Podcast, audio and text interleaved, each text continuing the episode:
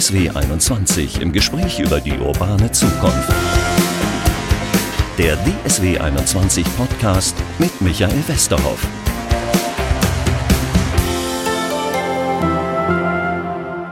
Herzlich willkommen zu unserem Podcast. Wir wollen heute über das Gesundheitswesen reden, wie wir unsere Kliniken fit für die Zukunft machen. Bei mir ist Boris Augurski, der ist der Gesundheitsexperte des Wirtschaftsforschungsinstitutes RWI in Essen. Und ich will anfangen mit einem kleinen Erlebnis, das ich vor ein paar Tagen hatte. Da saß ich in einem Landesarbeitsgericht. Es ging um einen Prozess einer Krankenschwester, die saß da ein Verdi-Frau saß da und dann saßen auch noch Medienleute da. Und was ist natürlich, wenn die zusammensitzen, quatschen die übers Gesundheitswesen. Was ich da alles so gehört habe. Böse Konzerne ziehen Geld aus den Kliniken raus. Deshalb ist da der Zustand so schlecht. Das ganze Personal muss besser bezahlt werden. Die Fallpauschalen. Ach, eigentlich läuft alles schief. Und ich habe die ganze Zeit daneben gesessen, so die Öhrchen ein bisschen aufgespannt und gedacht, na ja, bei der Pandemie ist doch eigentlich alles ganz gut gelaufen in Deutschland. Und wenn wir sehen, wie viel Intensivbetten wir zum Beispiel im Vergleich zu Großbritannien oder den Niederlanden haben, kann unser Gesundheitswesen doch gar nicht so schlecht sein. Boris Augurski, kriegen Sie das bei sich auch mit, wenn Sie so Gespräche von normalen Leuten hören, dass eigentlich das Image des Gesundheitswesens und gerade der Krankenhäuser der Kliniken so schlecht ist? Ich verstehe das überhaupt nicht. Ja, Herr Westerhoff, tatsächlich. Also ich glaube, das ist so ein Eindruck, dass das Image schlechter ist als ähm, die Realität. Also natürlich gibt es in dem großen Gesundheitswesen in Deutschland alles, alle Facetten. Sie haben da schwarze Schafe, sie haben ganz tolle Einrichtungen und die meisten machen auch gute Arbeit, das glaube ich, kann man so sagen.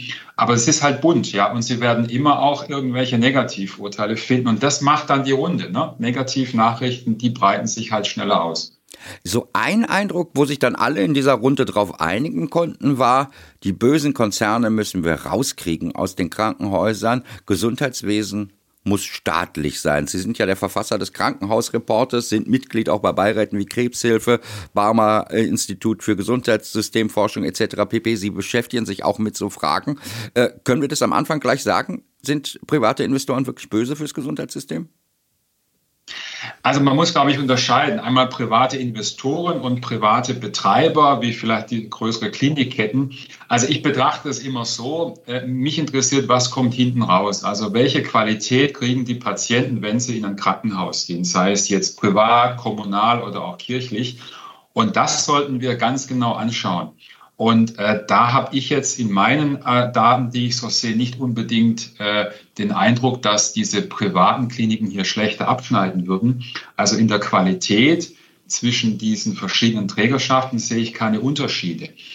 Und ähm, man muss auch berücksichtigen, wir haben nun mal nur knappe Ressourcen. Also das ist ja überall so, das wird sich auch nicht ändern lassen. Und da muss ich schauen, ob ich die oder wie ich die möglichst effizient einsetze. Und da haben die Privaten dann doch ein anderes Modell und versuchen von dem, was sie bekommen, immer auch noch was übrig zu haben. Also versuchen hocheffizient das Ganze abzubilden. Und das findet nicht immer äh, Gegenliebe. Genau, und da sagten die ja, das müsste doch eigentlich wieder in die Krankenhäuser investiert werden. Ja, also tatsächlich, ähm, da stimme ich zu. Also möglichst viel sollte natürlich in die Krankenhäuser investiert werden. Die brauchen auch viel Investitionsmittel, da hängt's. Und ähm, bei diesen äh, privaten Betreibern sehen wir schon, dass die recht gut investiert sind. Also man muss sich Folgendes äh, klar machen. Also was ist das Geschäftsmodell eines privaten Betreibers?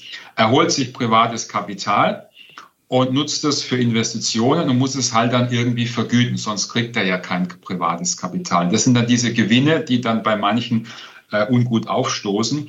Aber im Gegenzug kriegt man halt mehr Kapital. Und äh, so sehen wir auch, wenn wir diese ganzen Bilanzen, die wir immer analysieren von Krankenhäusern, dass die Privaten da höher investiert sind. Also es ist schon so ein Kreislauf, dass da was zurückfließt. Aber es fließt natürlich auch etwas an die Investoren ab. Das ist auch richtig. Wie geht's, wo Sie das gerade sagen, wie geht's denn überhaupt unseren Krankenhäusern? Ich glaube, wir haben noch nie so viel über Krankenhäuser gesprochen wie jetzt in der Pandemie.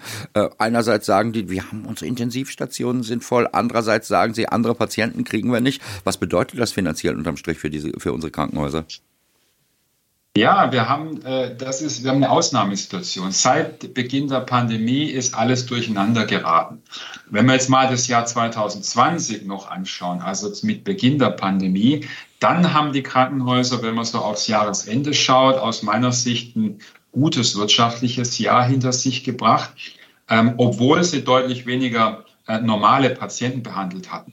Also man muss wissen, ein Krankenhaus Haus verdient damit Geld, dass es eben Patienten behandelt und wenn es weniger behandelt, dann kriegt es auch weniger Geld. Dann fängt, dann hängt, hängt's. Aber ähm, durch die Pandemie gab es dann Ausgleichszahlungen staatlicherseits, sowie auch viele Geschäfte, ne, die schließen mussten, bekamen ja auch Ausgleichszahlungen. Und die waren im ersten Jahr so kalibriert, dass es gut gereicht hat, sodass die Krankenhäuser im Durchschnitt da wirtschaftlich gut durchkamen. Anders ist es jetzt 2021. Da wurde viel selektiver äh, diese Ausgleichszahlungen vergeben und nicht mehr so in der Fülle. Aber gleichwohl ist die Zahl der Patienten weiter gesunken. Denn wir hatten da auch noch die dritte Welle und jetzt noch die vierte Welle. Und diese ganzen Wellen führen natürlich dazu, dass man die Krankenhäuser braucht für Corona-Versorgung. Aber umgekehrt die Normalversorgung, das ist ja dominierend, die ist um 15 Prozent zurückgegangen. Und das heißt dann für Krankenhäuser 15 Prozent weniger Erlöse, mehr oder weniger. Und das bei gleichen Kosten. Da gab es weiter Ausgleichszahlungen, aber nicht so stark, sodass gerade jetzt zum Ende des Jahres hin doch viele Krankenhäuser wirtschaftliche Schwierigkeiten haben. Offenbar scheint die Pandemie ja noch nicht beendet zu sein. Möglicherweise drohen uns noch viele weitere Wellen. Das heißt, was bedeutet das für die Krankenhäuser? Ja, das bedeutet weiter die Ausnahmesituation und vor allem bedeutet es, dass die Patienten, die eine normale Behandlung, also ich meine damit immer nicht Corona-Behandlung brauchen, also vielleicht eine neue Hüftendoprothese oder eben auch in einem Notfall jetzt, ähm, ähm, weniger kommen. Ja, weniger kommen aus Vorsichtsgründen, weil die Menschen selbst zurückhaltend sind sich Angst haben, vielleicht da anzustecken, aber auch umgekehrt, weil die Krankenhäuser ja Kapazitäten frei halten müssen, weil man nie genau weiß, was kommt denn da jetzt? Wie groß wird denn die Welle? Jetzt zu Weihnachten war sie dann doch etwas kleiner, die Welle, aber es könnte sein, dass jetzt im Januar und Februar eine deutlich größere kommt. Also muss ich frei halten und dann müssen so die Normalpatienten etwas äh, mehr warten, was auch wieder Nebenwirkungen haben kann. Das heißt, am Ende einer Pandemie, die es ja hoffentlich irgendwann mal geben wird, haben wir dann möglicherweise unheimlich viele Krankenhäuser stehen, äh, die nicht mehr wissen, wie sie ihren Betrieb bezahlen sollen? Also ähm, das ist denkbar, wenn äh, die Politik hier nicht diese Kapazitäten, die freigehalten werden, ähm, bezuschusst so wie in der Vergangenheit, ne? diese Ausgleichszahlungen, wenn ich Betten frei halte. Und wenn dann außerdem auch, sagen wir, nach der Pandemie die Patientenzahlen weiter niedrig bleiben sollten, also ich sage mal so 10 Prozent unter dem Niveau, was wir früher hatten, das ist eine ganze Menge weniger, dann haben die die Schwierigkeit, dass sie die Kosten, also Personalkosten, nicht mehr finanzieren können in dem Ausmaß. Also müssen sie zum Beispiel auch Personal und andere Kosten abbauen. Und das kriegt können sie aber nicht eins zu eins. Das heißt, sie bleiben ein bisschen da auf den Verlusten sitzen und das wird dann tatsächlich eine ganz schwierige Lage. Wir wissen es aber im Moment noch nicht, wo es hingeht. Also ob die, die früheren Patienten sozusagen wieder zurückkommen, ja, oder ob sich jetzt da plötzlich so ein neue, neues Regime entwickelt, dass man sagt, man geht da weniger ins Krankenhaus, man macht mehr ambulant. Das ist, steht noch in den Sternen wird aber intensiv diskutiert. Ja, würden Sie das grundsätzlich empfehlen? Das ist ja tatsächlich eine Diskussion, viel mehr ambulant machen. Ich habe mich auch ein bisschen vorbereitet, ein bisschen reingelesen. Da sagen eine, einige, wir brauchen eigentlich gar nicht so viele Krankenhäuser, weil man viel mehr Leistung ambulant machen könnte. Also ich würde das mit Nachdruck empfehlen, mehr ambulant machen, weniger stationär. Ähm, wenn Sie mal international vergleichen, dann hat Deutschland hier den Spitzenplatz, was die stationären Fälle angeht. Wir haben in Deutschland, also vor der Pandemie jetzt äh, gesprochen, rund 23 Patienten auf 100 Einwohner. Also da geht so fast jeder vierte, vielleicht fünfte einmal in, im Jahr ins Krankenhaus. Und jetzt mal das andere Extrem in Dänemark. Da haben sie 40 Prozent weniger stationäre Fälle auf die Einwohnerschaft. Wo gehen die hin? Wo ist, wo, die sind ja auch nicht unbedingt so viel anders als wir. Die machen halt auch viel mehr ambulant am Krankenhaus. Ja, da wird dann entschieden, kann ich das ambulant machen, am Krankenhaus. Und das ist in Deutschland schwierig. Die Krankenhäuser äh, können wenig ambulant machen. Äh, das soll ja auch mehr im niedergelassenen Sektor erfolgen. Und es wird auch dann anders vergütet, sodass für ein Krankenhaus das immer interessanter ist, etwas stationär zu erbringen. Und ähm, da sollten wir umschichten. Wir sollten versuchen, das Vergütungssystem, also dieses berühmte DRG-System, so anzupassen, dass ein Krankenhaus für sich sagt, jawohl, den Patienten, den kann ich ambulant behandeln, das mache ich auch und ich zahle auch nicht drauf. Über was für Krankheiten reden wir da, wenn wir über mehr ambulant reden? Also das sind so, wir nennen das ambulant sensitive Erkrankungen. Das sind jetzt einfachere Eingriffe, beispielsweise im gastroenterologischen Bereich, wenn man Magenspiegelungen macht mit kleinen Eingriffen, dann kann man die oft so gestalten, dass man morgens hingeht und abends zurück. Man hat aber trotzdem die Infrastruktur des Krankenhauses im Rücken, wenn mal was passiert. Und ähm, da wird doch häufig noch heute stationär behandelt. Das könnte man vermutlich künftig auch stärker ambulant machen. Es gibt weitere ähm, Eingriffe, die da medizinisch denkbar sind. Da können die Mediziner viel mehr Beispiele bringen. Ähm, Kreuzbandriss, glaube ich, ist da etwas. Da ist viel möglich. Selbst auch äh, in USA werden zum Beispiel Knieendoprothesen häufig mit einer ganz kurzen Verweildauer gemacht und anschließend dann eine intensive Reha. Ja, da liegt man weniger lange im Krankenhaus. Da ist viel Potenzial. Das wird aber bei uns nicht so genutzt, weil unser Vergütungssystem dieses nicht anreizt, ja, dafür keine Anreize setzt. Und deshalb müssen wir da unbedingt ran. Das ist das eine, worüber diskutiert wird. Das andere über die Zahl der Krankenhäuser inklusive Zahl der Betten. Möglicherweise hängt das ja sogar zusammen. Das heißt, brauchen wir die größeren Einheiten und dafür weniger Krankenhäuser? Wie kann ich mir das in Zukunft vorstellen? Ja, wenn wir mal davon ausgehen, dass wir sagen, nach der Pandemie, warum auch immer, zum Beispiel, weil mehr ambulant gemacht wird und gemacht werden kann, hätten wir 10 Prozent weniger Patienten als vor der Pandemie. Das ist dann für so ein Krankenhaus eine echte Herausforderung, weil es müsste dann ja auch parallel etwa 10 Prozent seines, seiner Kosten abbauen, ne, weil die Erlöse ja dann entsprechend runtergehen. Und wenn Sie das jetzt so per Gießkanne in allen Krankenhäusern machen, dann kommen sie halt ganz schnell bei vielen, vor allem kleineren Krankenhäusern, in so eine Fixkostenproblematik. Das heißt, man hat Vorhalteleistung, man muss ja auch dann äh, zur Verfügung stehen als Krankenhaus, wenn nichts passiert. Muss man da sein, man muss für Notfälle gewappnet sein oder bei Geburten zum Beispiel, wenn eine Geburt kommt, muss ja alles bereit sein. Die Hebammen, der Kreissaal. Und diese Vorhaltekosten, die können Sie ja nicht so einfach reduzieren um 10 Prozent. Und was will ich damit sagen? Es wird halt schwierig, eins zu eins die Kosten runterzufahren, wenn auch die Patientenzahlen runtergehen. Und deshalb ist es besser, wenn ich jetzt nicht per Gießkanne überall etwas reduziere, sondern lieber sage, manche, ganze, manche Standorte, die, auf die verzichte ich ganz, aber dafür halte ich die anderen voll im vollen Umfang zur Verfügung. Würde dann bedeuten, dass ich in dem Fall zehn Prozent der Standorte aufgeben müsste dann kann aber der Rest, die anderen 90 Prozent, normal weiterarbeiten. Und damit können sie wirtschaftlich und nebenbei gesagt, und das darf man nicht unterschätzen, auch eine bessere medizinische Qualität erreichen. Und heutzutage, das können wir nachher auch noch besprechen, ist es ja auch schwierig, gute Fachkräfte zu finden. Und die gehen halt ungern dorthin, wo es heute schon Schwierigkeiten gibt, wo man die Personalbesetzung nicht so gut organisieren kann. Also ich sehe in der Republik auch immer wieder, dass eben kleinere Häuser da Schwierigkeiten haben, gutes Personal zu finden. Zu den Fachkräften wollte ich tatsächlich ähm, gleich hin. Möglicherweise ist das sogar ein ganz guter Übergang. Wenn Sie dieses, was Sie jetzt gerade gesagt hätten, irgendwo in einer öffentlichen Talkshow im Fernsehen gesagt hätten, da hätten Sie aber gleich hier den Shitstorm am Bein gehabt, weil Ihnen alle sagen würden, ja, bei mir im Vorort, dann, wenn ich da einen Herzinfarkt bekomme, dann kann ich nicht mehr rechtzeitig eingeliefert werden oder auf dem Land irgendwie haben wir ein Problem mit Leuten. Was sagen Sie denen? Also, ähm, wir müssen zunächst mal uns klar machen, am meisten wird diese Veränderung sicherlich in den verstädterten Regionen stattfinden. Ballungsgebiete, ähm, Städte, kleinere, vor allem größere Städte, dort haben wir eine hohe Krankenhausdichte.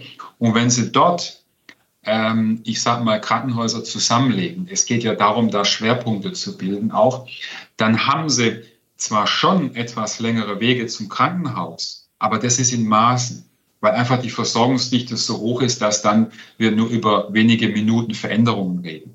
Die Sorge, die man haben muss, ist ja eher in stark ländlich geprägten Gebieten. Da gibt es dann vielleicht nur ein Krankenhaus, vielleicht zwei. Da muss ich immer im Einzelfall hinschauen. Da darf ich dann nicht einfach sagen, naja, das kommt jetzt weg, sondern ich muss schauen, welche Alternativen gibt es denn für die Bevölkerung, falls dieses Krankenhaus so nicht weiter existieren kann. Und das ist unterschiedlich. Da beobachte ich auch viele Konstellationen. Also mal gibt es eine Lösung, ja, dass man mit anderen Krankenhäusern dann sozusagen zusammenarbeitet und Alternativen aufbaut. Mal gibt es dann keine Lösung, dann muss das Krankenhaus durch einen sogenannten Sicherstellungszuschlag auch weiter fortgeführt werden. Der muss dann verhandelt werden, da muss dann die Höhe bestimmt werden. Aber man muss quasi dann das Defizit, das im Krankenhaus entsteht, über andere Wege schließen, wenn es sonst die Versorgung gefährden würde, falls es nicht mehr da ist. Sie deuten da etwas an, was ich auch aus ganz anderen wirtschaftlichen Bereichen aus dem ländlichen Raum kenne, was Sie vorhin mit den Fachkräften gesagt haben. Da hat auch ein Automobilzulieferer im Sauerland hat Riesenprobleme, Fachkräfte zu bekommen und macht jetzt Dependancen in Großstädten auf, damit er irgendwie zum Beispiel Studenten, Ingenieure bekommt, die für ihn arbeiten. Ist das für Krankenhäuser auch ein Problem, weil Sie vorhin was mit Fachkräftemangel gesagt haben? Ja, Herr Westerhoff, das ist tatsächlich etwas, das muss man hinzufügen.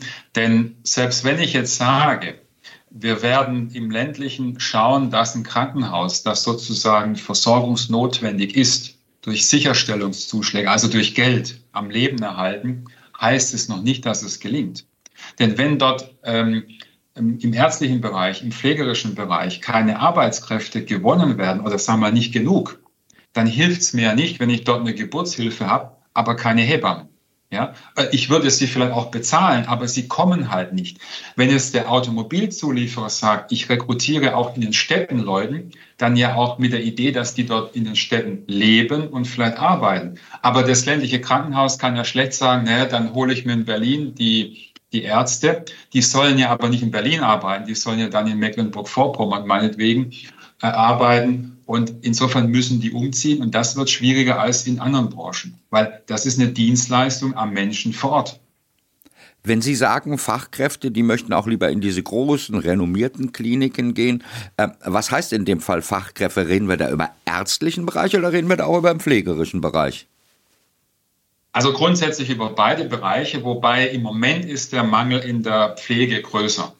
Also der Fachkräftemangel ist dort schon klar erkennbar. Aktuell 2021, 2022. Im ärztlichen Bereich könnte der auch äh, zunehmen, aber im Moment ist es noch vertretbar. Ähm, und deshalb müssen wir uns unbedingt Gedanken machen, wie wir im pflegerischen Bereich diese Lücke schließen, die es heute schon gibt. Und meine Sorge ist, die wächst auch noch aufgrund unserer demografischen Entwicklung. Da hatten wir ein interessantes Gespräch, ähm, was wir bei WDR 5 in einer Sendung mal miteinander geführt haben. Da haben Sie zu mir gesagt, das liegt gar nicht an den Gehältern bei dem Pflegepersonal, sondern mehr an den ja, Bedingungen, an, am Drumherum. Wie kann man das beschreiben?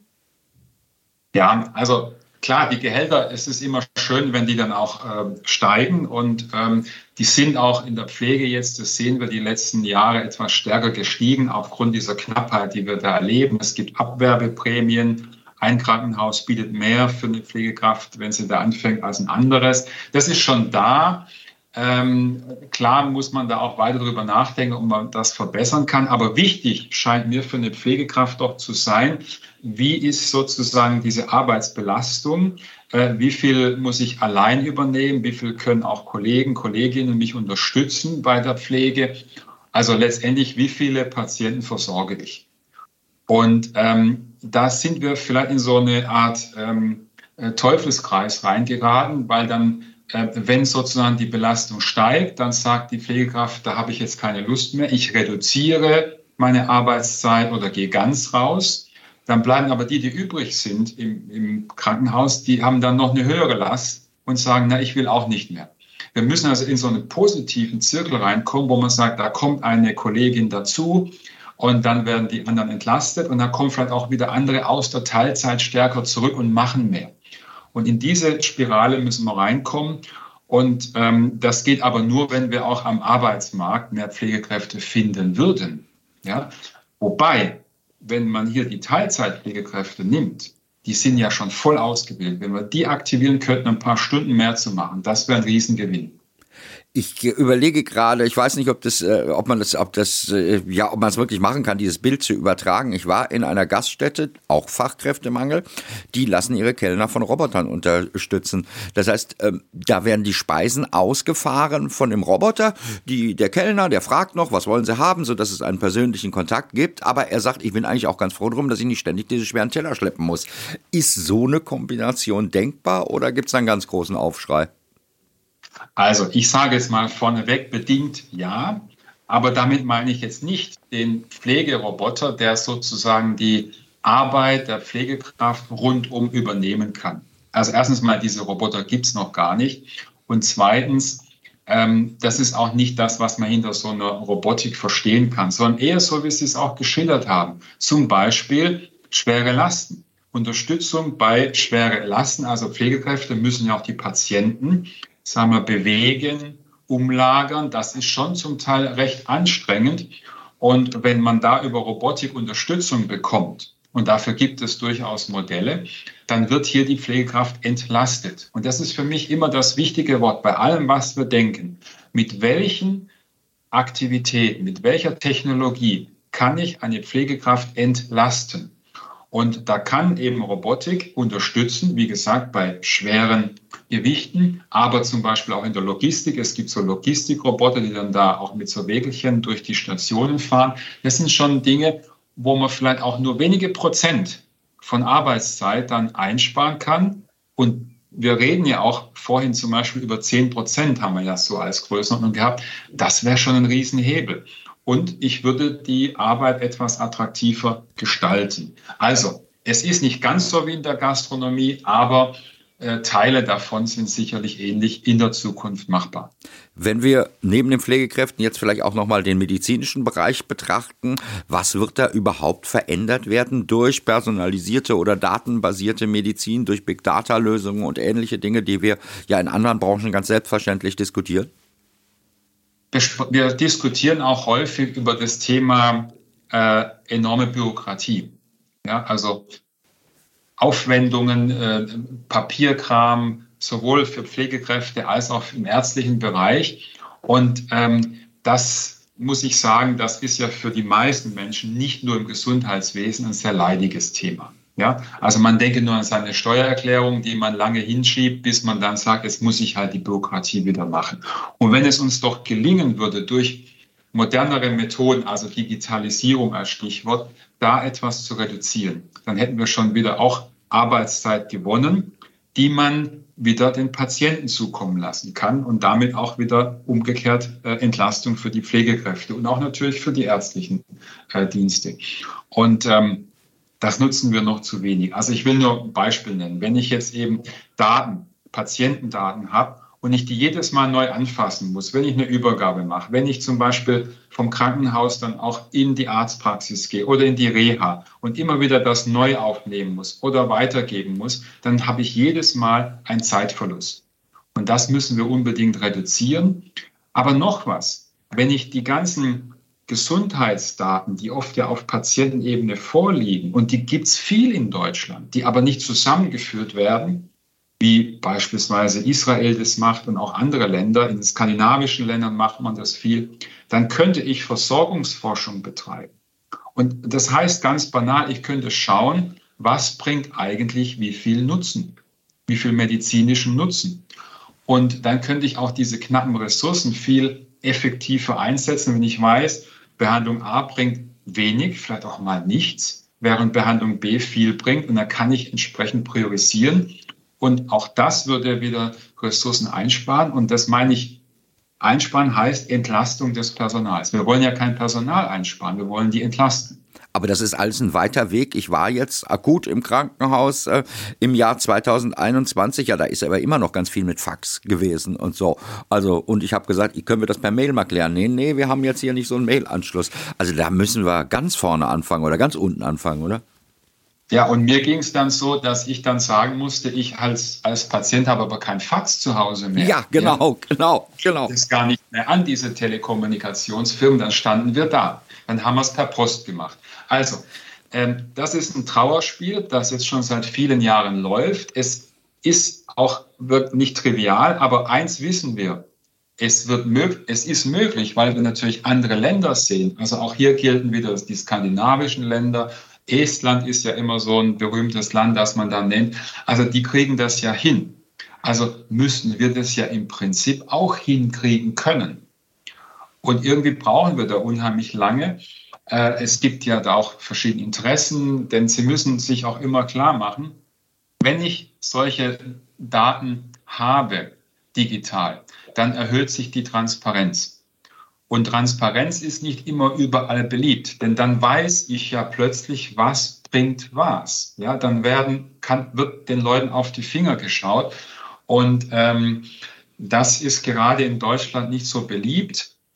Und ähm, Deshalb gibt es da auch immer gewisse Widerstände, mal abseits auch von technischen Problemen. Ich weiß, dass die Arztpraxen da Schwierigkeiten haben, die sind keine IT-Leute, die müssen plötzlich was installieren und das ist halt nicht so, wie wir es kennen, eine App und gut ist, sondern die müssen da wirklich sich durch ein Manual da, so eine ähm, Hand, äh, wie heißt Handbuch ähm, durchwurschteln. Das äh, ist auch schwierig. Es ist halt nicht so diese einfache Lösung. Aber wir müssen das als Ziel definieren und dann auch konsequent in die Richtung gehen. Und das machen wir zu wenig.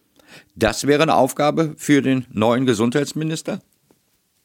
Das ist die Aufgabe mit vielen anderen, Beispiel Pflege, Arbeitskräfte. Jetzt ist nur die Frage, wird er die Zeit haben, weil er jetzt wieder sich um die neuen Wellen äh, kümmern muss und Omikron lässt grüßen, so dass er halt auch intensiv damit beschäftigt ist. Meine große Hoffnung ist, dass wir im Sommer dann hoffentlich durch sind sodass wir diese ganz wichtigen Themen, die wir heute besprochen haben, auch politisch vorantreiben. Also Thema Fachkräftemangel. Das ist für mich tatsächlich die Nummer eins Thema, weil wir in fünf Jahren wirklich immer weniger Nachwuchs haben für die, die in Rente gehen.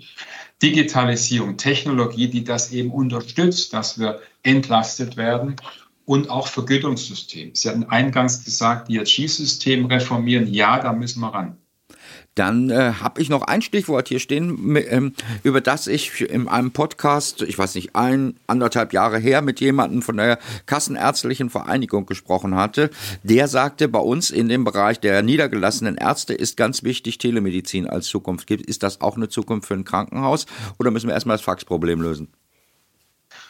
Also sicherlich, da stimme ich Ihnen gleich zu, wir müssen erst das Faxproblem lösen, wobei das ist ja auch schon fast Telemedizin, da wird etwas über Distanzen verschickt.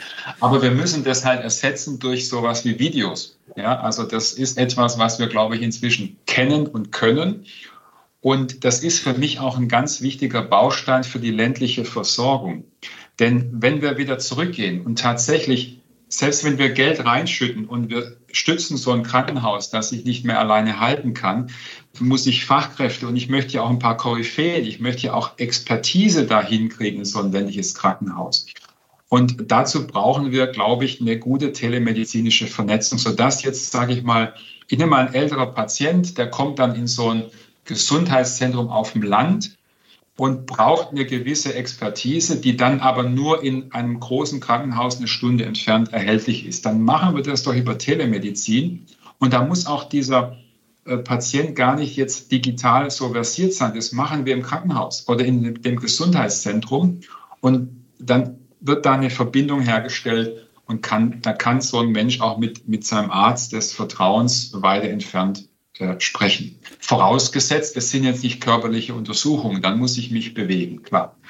Sie haben ja gerade schon eine ganz schöne Zusammenfassung gegeben, was alles nötig ist. Wenn ich nochmal zu unserer Leitfrage zurückkomme, wie machen wir denn unsere Kliniken, unsere Krankenhäuser fit für die Zukunft, ist die Antwort auf jeden Fall, da ist eine Menge zu tun, oder?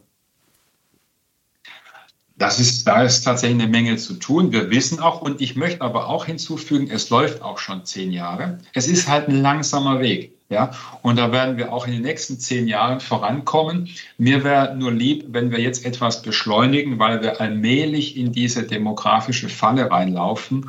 Und ich möchte vermeiden, dass wir dann nicht mehr allen Patienten noch alles äh, schnell zur Verfügung stellen können. Wenn wir über den Gesundheitsminister haben wir schon geredet, dass der sich ein bisschen beeilen muss und wenn er Glück hat, dass die Pandemie dann auch ausläuft, wer muss sich sonst alles noch beeilen, damit wir das irgendwie hinkriegen? Also da würde ich gleich mal nennen, ja außerhalb des Gesundheitswesens. Wir brauchen zum Beispiel überall gutes Internet.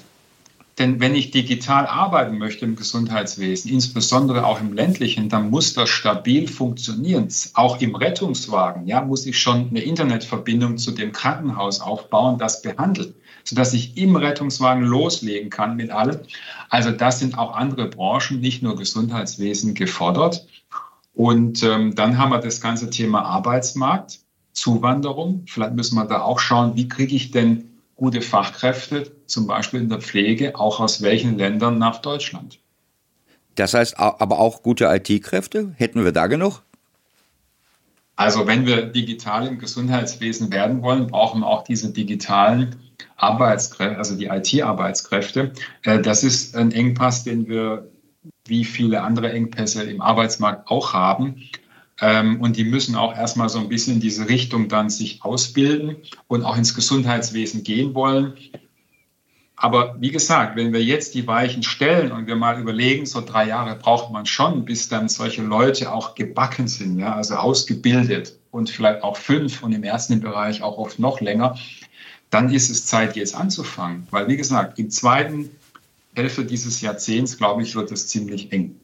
Und Sie helfen ja auch ein bisschen mit, beim Backen mit, oder? Sie geben dem einen oder anderen einen Tritt. Also das ist äh, unsere Aufgabe. Ja, wir versuchen auch, ich nenne es mal Politikberatung zu machen, dort, wo man uns hören möchte. Ähm, und wenn wir da schon einfach 10 bis 20 Prozent dessen, was wir sagen, gehört wird, sind wir schon ganz glücklich. Professor Dr. Boris Augurski, herzlichen Dank. Ähm, ja, ich drücke die Daumen, dass Sie die richtigen Tritte verteilen können und dass die Leute dann auch darauf hören und wir unser Gesundheitssystem wirklich mehr auf Vordermann bekommen.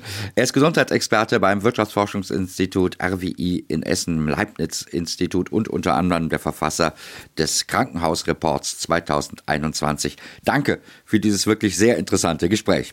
Ja, danke, Herr Westerhoff. Ebenso.